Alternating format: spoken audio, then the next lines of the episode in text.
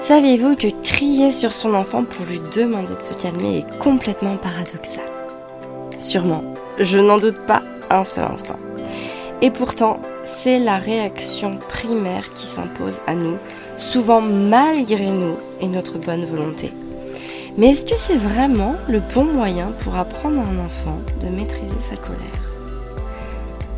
Dans ce nouveau podcast, je vais vous raconter une histoire dont j'ai un peu honte mais c'est aussi ce qui va vous permettre de comprendre ce que j'ai fait au quotidien pour apprendre à mes enfants à maîtriser leur colère. Bonjour, je m'appelle Amélie. Bienvenue chez Famille épanouie, le podcast qui vous permet de profiter d'un quotidien serein et épanouissant en famille sans vous épuiser ni vous effondrer. Depuis 2015, j'accompagne les mamans à cultiver leur bien-être grâce à des prises de conscience et à des concepts simples à mettre en place.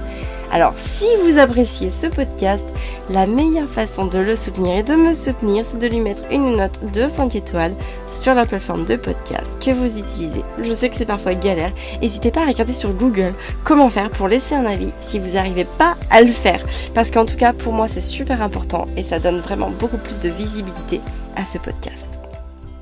Alors il y a quelques mois, on était au Costa Rica. On avait loué une magnifique cabane dans la ville de Vita et c'est fou parce que quand je suis rentrée dans cette cabane, j'ai tout de suite ressenti quelque chose de très fort. C'était ma cabane. Celle dans laquelle je m'endors chaque soir, celle que je visualise, celle dans laquelle je me réveillerais tellement vivre une vie simple au bord de l'océan. On a passé quelques jours incroyables dans cette cabane. Alors, on ne pouvait pas y rester la journée parce que malheureusement, il n'y avait pas de wifi. Et pour nous, dans notre travail, une des seules conditions que l'on ait, euh, l'un des voilà, des, une des seules choses que l'on ait, c'est d'avoir le Wi-Fi en permanence. Et en fait, on peut jamais prévoir autant que ça à l'avance parce que bah, le Wi-Fi, parfois, on arrive à l'avoir en se connectant à nos téléphones et ça va passer pour quelques jours. Mais là, il y avait rien. Il y avait zéro réseau, même via nos téléphones. Et au bout de quelques jours passés dans cette cabane, bah, le matin de partir, j'étais vraiment vexée. J'avais pas vraiment envie de partir. Et du coup, j'essayais de m'imprégner autant que possible de ces lieux. Et j'accueillais aussi ma peine et ma frustration, hein, tant bien que mal. Et puis bien sûr, j'avais cette contrainte, c'était de ranger toutes nos affaires dans nos deux valises aussi vite que possible, parce que quelque part, on était aussi contraint par le temps. Et quelque part, j'avais très envie de dire au revoir avec mon cœur à cette cabane. J'avais envie d'aller une dernière fois au fond du jardin, retrouver cet océan pacifique qui m'attire tellement fort. Alors peut-être que parce que c'est parce que je l'avais jamais vu de ma vie, en tout cas avant d'arriver au Costa Rica, ou aussi peut-être parce que c'est l'océan le plus vaste du monde et que j'étais impressionnée, j'étais toute petite et pleine d'humilité de, devant ce, cet océan qui couvre finalement bah, un peu plus d'un tiers de la surface du globe, je sais pas, mais en, tout cas, quoi qu'il en soit, j'avais besoin de ce moment-là pour moi, pour traverser sereinement mon émotion.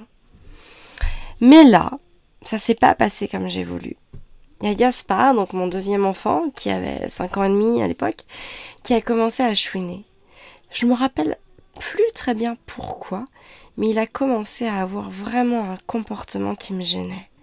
Et du coup, je l'ai vu comme un obstacle à tout ce dont j'avais besoin de faire pour moi.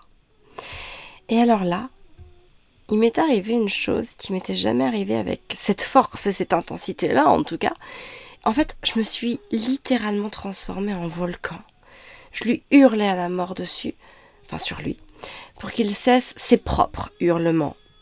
Et je me suis d'ailleurs tellement transformée en une boule de feu que je criais sur n'importe qui m'adressait la parole, que ce soit Fabien, Arthur ou Constance. Et j'avais qu'une envie, c'est que Gaspard parte loin, très loin. À cet instant précis, je voulais vraiment le faire disparaître de ma vue. Et je parvenais pas à me calmer. Je savais hein, que c'était pas une bonne solution, mais c'était comme genre je suis paralysée dans cet élan de colère si intense. Et à un moment, je savais au fond de moi que j'en rajoutais. Je savais qu'il fallait que je m'arrête. Mais je continuais de surjouer, d'hurler. En fait, je parvenais pas à me calmer moi-même. J'avais comme moi aussi besoin d'aide. Et l'aide, elle m'est arrivée de ma petite Constance, qui avait trois ans et demi.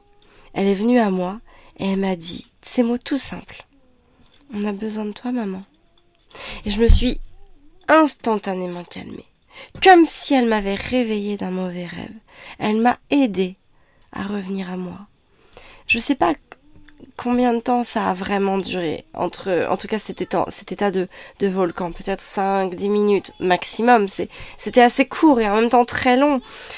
Alors après évidemment je me suis excusée auprès de mes enfants. Je leur ai expliqué que c'était comme un volcan que le magma était monté en moi sous forme de colère et que voilà il avait éclaté sous forme de projectile mais quand même j'ai encore un peu honte de cette histoire alors pas à vos yeux, à vous, parce que je suis qu'une humaine imparfaite et que c'est important que vous en ayez conscience aussi, mais je veux que vous sachiez que parfois, même quand on sait ce qu'on devrait faire, ben on n'y arrive pas.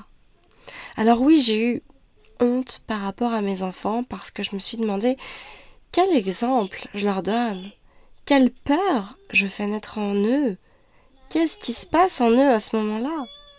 Et en plus, moi qui suis d'habitude si capable de, de, de, patience et de résilience. Et puis, voilà, j'ai tellement travaillé dessus ces 10, voire même ces 15 dernières années. Et là, j'ai pas réussi.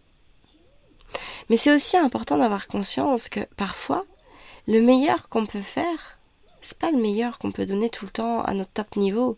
Parfois, le meilleur qu'on fait, ben, c'est, c'est quelque chose de pas terrible. Et c'est comme ça.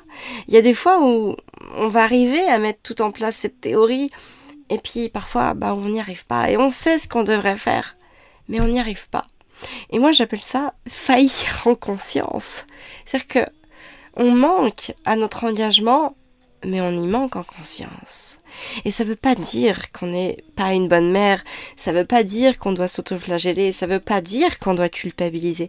Ça veut juste dire qu'on se doit de composer avec les ressources que l'on a à l'instant T.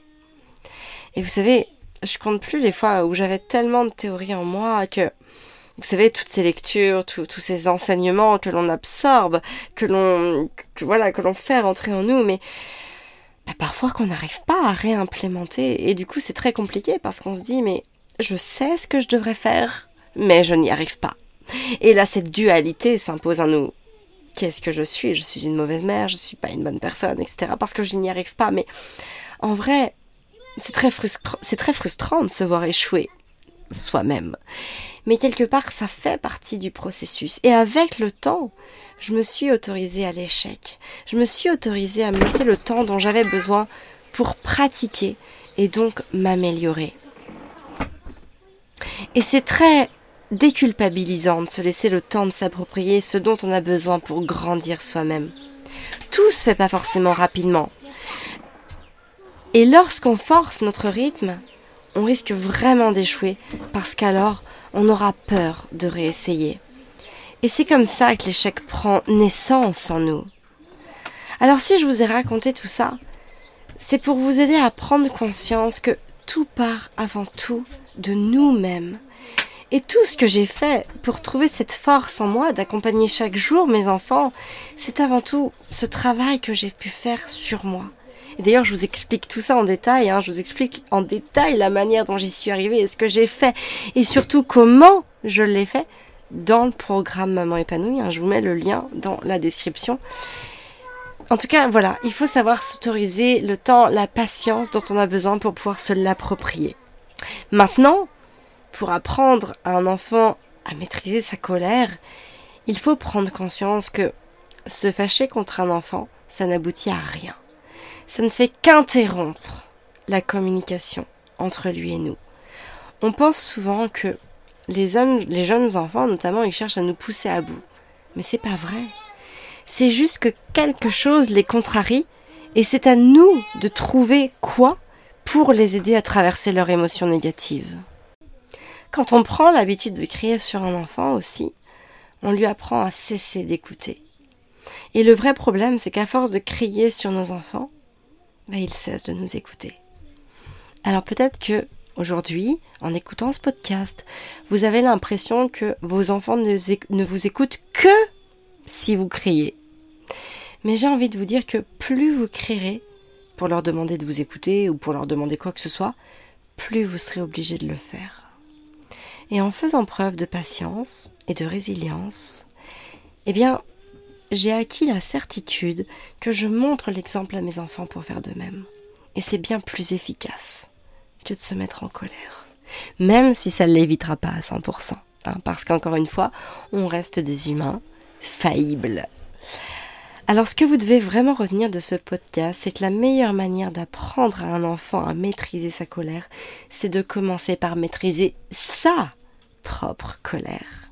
Et pour ça, il y a un travail de développement personnel qui est nécessaire, notamment si vos parents ne vous ont pas forcément transmis cette propre faculté. Et ça, c'est ce que je vous explique en détail dans le programme Maman épanouie. C'est un cadeau que vous pouvez vraiment vous faire à vous-même pour être plus sereine et plus apaisée au quotidien. Et c'est aussi un cadeau que vous allez pouvoir faire à vos enfants par la transmission que vous allez leur offrir. Bien souvent, malgré vous, ou en tout cas de manière complètement inconsciente. Sachez aussi qu'être en colère contre votre propre enfant, c'est pas forcément constructif. Vous risquez simplement de couper la communication avec lui, sur le long terme, hein, bien sûr, j'entends. Et aussi, gardez toujours en tête que plus vous crierez sur votre enfant pour vous faire écouter, plus vous aurez besoin de crier pour vous faire écouter. Alors j'espère que ce podcast vous aura plu. N'hésitez pas à me faire vos retours et vos commentaires en commentant ce podcast sur Apple Podcast ou sur la plateforme de podcast que vous utilisez. Moi, je vous donne rendez-vous la semaine prochaine pour un nouveau podcast. Merci de m'avoir écouté. Merci pour votre confiance. Je vous souhaite une très très belle journée et surtout, surtout, prenez soin de vous.